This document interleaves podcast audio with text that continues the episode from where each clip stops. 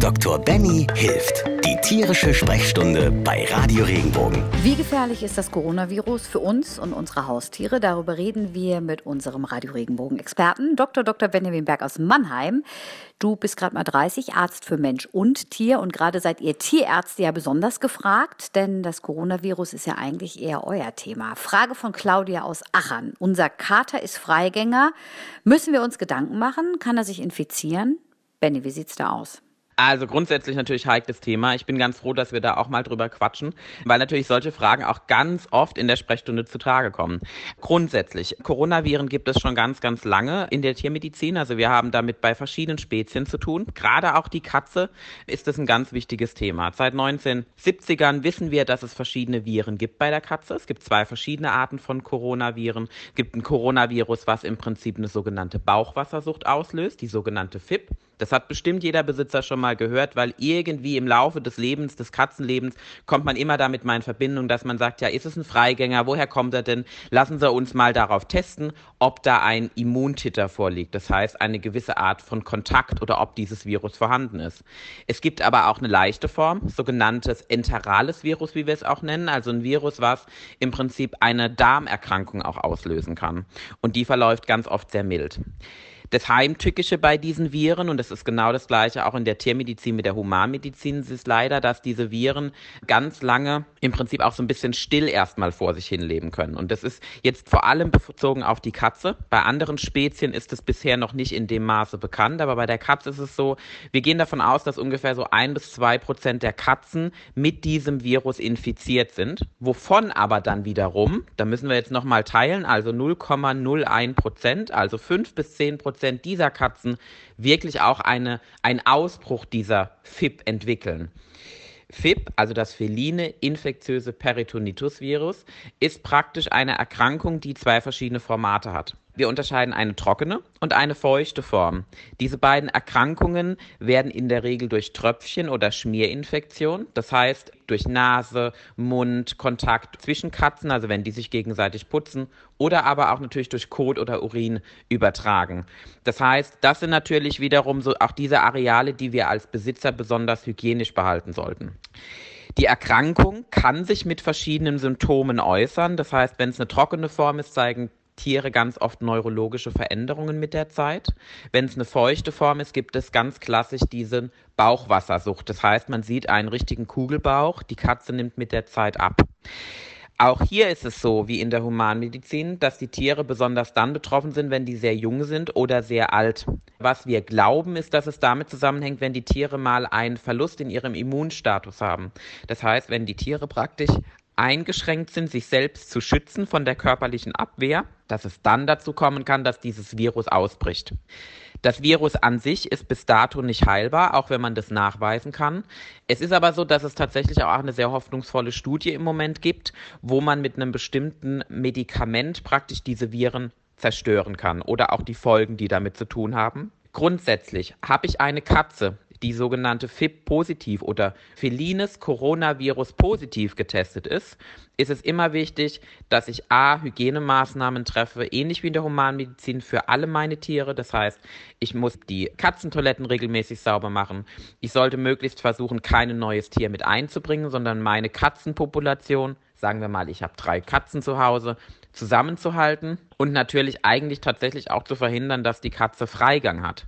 Wenn es ein Freigänger ist, dann ist natürlich, und da kommen wir wieder auf die Frage zurück, immer die Möglichkeit, dass eine Katze die andere Katze trifft und dieses Virus überträgt. Trotzdem, und da kommen wir wieder auf die Zahlen zurück, ist die Wahrscheinlichkeit, dass eine Katze diese Erkrankung wirklich bekommt und diese ausbricht, weniger praktisch als ein bis zwei Prozent. Wie sieht es denn bei Hunden aus? Ist es gefährlich, Katzen bzw. Hunde zu berühren? Es ist tatsächlich so, dass diese Coronaviren auch bei anderen Arten vorkommen. Also wir wissen zum Beispiel auch vom Hund, dass es beim Hund das sogenannte Kanine-Coronavirus gibt.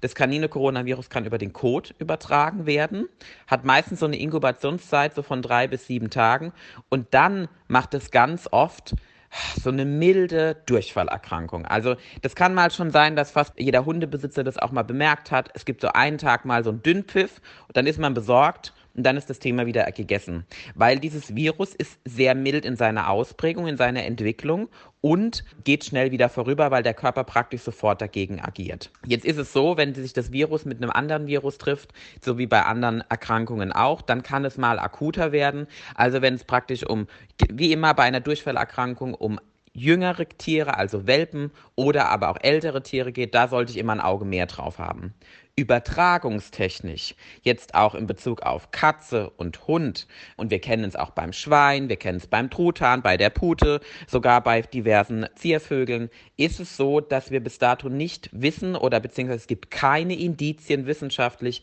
dass eine Übertragung auf den Menschen stattfinden kann. Und wenn wir jetzt mal davon ausgehen, das Coronavirus wurde in den 70er Jahren bei Hund und Katze ausführlich untersucht und liegt immer noch Untersuchungen und wir haben jetzt 2020, also knapp knappe 50 Jahre später. Und es gibt keinen Fall, wovon wir wissen, dass ein Mensch praktisch durch die Haustiere infiziert werden. Dann sollten wir uns doch alle gerade in den schweren Zeiten so ein bisschen durchatmen und davon ausgehen, dass die Wahrscheinlichkeit, dass sowas passiert, mehr als nur gering ist und wir nicht davon ausgehen sollten, dass unsere Haustiere auf irgendeine Art und Weise diese Erkrankung auf uns übertragen können. Was ist denn dein Tipp, auch als Haustierbesitzer selber? Wie sollen wir uns jetzt zum Beispiel beim Gassi gehen und so verhalten? Bis dato wissen wir, dass bei drei Hunden jetzt im Prinzip das Virus nachgewiesen worden ist, auf der Nasenspitze zum Beispiel, aber nicht nachgewiesen worden ist, dass dieses Virus, trotz dessen, dass es da war, auf einen Menschen übertragen werden konnte. Das heißt, gehen wir mal davon aus, der Hund ist praktisch wie eine Oberfläche, wie die Teetasse, wie der Tisch, wie der Stuhl, wie alles andere. Egal was ist, wenn ich infektiös bin und diese Viren ausscheiden, werden sich diese Viren irgendwo niederschlagen. Das heißt, ich kann die trotzdem dort nachweisen. Das muss aber nicht bedeuten, dass ich deswegen dann auch erkranken kann an diesem Virus. Und so muss ich bis zu dem aktuellen Kenntnisstand auch unsere Haustiere sehen. Das heißt, wenn ich mit unserem Hund Gassi gehe, dann würde ich einfach mal sagen, vergessen wir diesen ganzen Corona-Wahnsinn bis zu dem Maße, dass wir trotzdem unsere Hygienemaßnahmen einhalten. Das heißt, wenn wir Gassi gehen in der Gruppe, natürlich nur bis zu zwei Personen, dann ist es so, dass wir trotzdem sagen können, okay, wir halten Abstand von einem Meter. fünfzig, Wir achten auf unsere Maßnahmen, um Infektion zwischen mir und dem, dem Partnerbesitzer, wollte ich jetzt schon sagen. Aber ich glaube, das passt ganz gut. Im Prinzip da auch Vorsichtsmaßnahmen zu treffen, sich diesmal halt nicht in den Arm zu nehmen, nicht irgendwie die Möglichkeit Möglichkeit zu geben, dass Corona sich überträgt. Aber unsere Hunde können natürlich trotzdem miteinander interagieren und auch mal frei auf der Wiese spielen. Bis jetzt gibt es keinen Grund, da was dagegen zu sagen. Sollte das der Fall sein, bin ich sicher, dass Radio Regenbogen und die tierische Sprechstunde sofort davon berichten wird. Also was ist unsere Antwort an Claudia aus Aachen? Zu Claudias Frage kann man eigentlich grundsätzlich sagen, nein, du brauchst dir keine Sorgen zu machen, weil grundsätzlich gibt es dieses Coronavirus schon ganz, ganz lange bei der Katze, das sogenannte feline Coronavirus. Wir können tatsächlich auch dagegen testen. Das heißt, bist du besorgt, geh tatsächlich auch mal zum Tierarzt, lass mal die Katze darauf testen, ob es einen Nachweis dafür gibt. Wenn du klinische Symptome siehst im Sinne von, du hast einen erweiterten Bauch oder irgendwelche anderen Probleme, wo du besorgt bist. Ein Test ist in der Tiermedizin möglich, kann ausschließen, dass feline infektiöse Peritonitis oder Corona bei der Katze vorliegt.